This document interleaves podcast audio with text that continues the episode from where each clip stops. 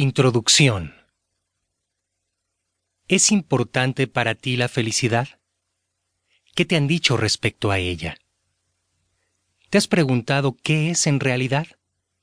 ¿Habías escuchado alguna vez que existe una auténtica felicidad y que es posible alcanzarla con base en un método científico? Y por último, ¿qué sucedería en tu vida si emprendieras el camino hacia la auténtica felicidad? Hola, mi nombre es José Alberto Luc. Te doy la más cordial bienvenida a este audiolibro. Espero que su contenido contribuya a responder estas preguntas, las cuales han orbitado mi mente desde que llegó a mi vida el budismo tibetano, pues sus practicantes afirman que es posible alcanzar una felicidad imperturbable, auténtica. A lo largo de estas páginas te darás cuenta que el budismo no es precisamente una religión convencional. Su sabiduría se fundamenta en un método que podríamos llamar científico, ya que propone al practicante líneas de investigación sobre las cuales ha de embarcarse en su estudio y análisis para llegar a ciertas conclusiones. Dentro de las líneas de investigación que plantea el budismo se encuentra la eliminación definitiva del sufrimiento. A ese estado de extrema realización espiritual el budismo le llama iluminación. La experiencia mental derivada de este logro contemplativo es una felicidad que, según dicen sus adeptos, es un río de inagotable bienestar. A diferencia de lo que sucede al interior de una religión, en donde se aceptan conceptos a través de la fe, dentro del budismo se privilegia el cuestionamiento de todo lo que se estudia y practica, tal y como sucede en las ciencias exactas.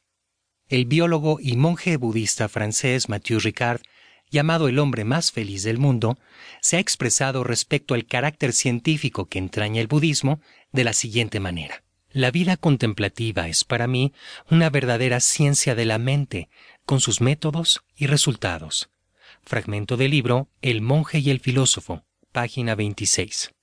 El precursor del budismo fue Siddhartha Gautama, un príncipe de la India, nacido hace poco más de 2560 años, que abandonó su palaciega vida para investigar precisamente el origen del sufrimiento y la forma de erradicarlo. Cuando Siddhartha alcanzó su objetivo, dejó atrás su nombre y el mundo lo conoció como Shakyamuni Buda, el Buda histórico. A partir de ese momento, enseñó a todos los que se le acercaron el camino para lograr lo mismo. Según el budismo, la fuente de la felicidad y del dolor se encuentra en nuestra propia mente, un universo interior ilimitado pero desconocido para muchos de nosotros. Justo ahí es donde el budismo centra su atención para cultivar todo aquello que necesitamos para experimentar estados mentales positivos.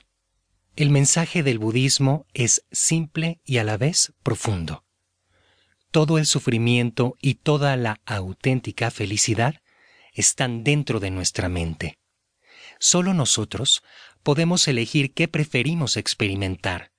Si optamos ser auténticamente felices, entonces necesitaremos de un maestro, un lama o instructor de budismo calificado, así como seguir el método indicado capaz de generar el resultado que esperamos.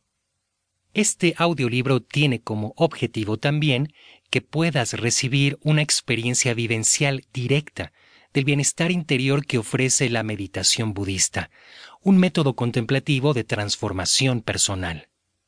Deseo que este audiolibro muestre de una manera sencilla el aporte positivo que representa para todo el mundo el budismo, y en especial el tibetano, pues te ofrece una certera metodología capaz de llevar al máximo desarrollo todos tus potenciales como persona, sin importar tu nacionalidad ni la religión que practiques. Finalmente, el budismo plantea grandes retos para su adecuada práctica y comprensión en países como México, lugar donde nací, debido a su mayoritaria orientación espiritual y cultural, la judeocristiana. Ante esta realidad, quienes nos hemos involucrado en la práctica del budismo, con el tiempo descubrimos que la propuesta de Buda efectivamente es una metodología científica de transformación personal, cuyo objetivo final es cultivar un corazón cálido, bondadoso y feliz.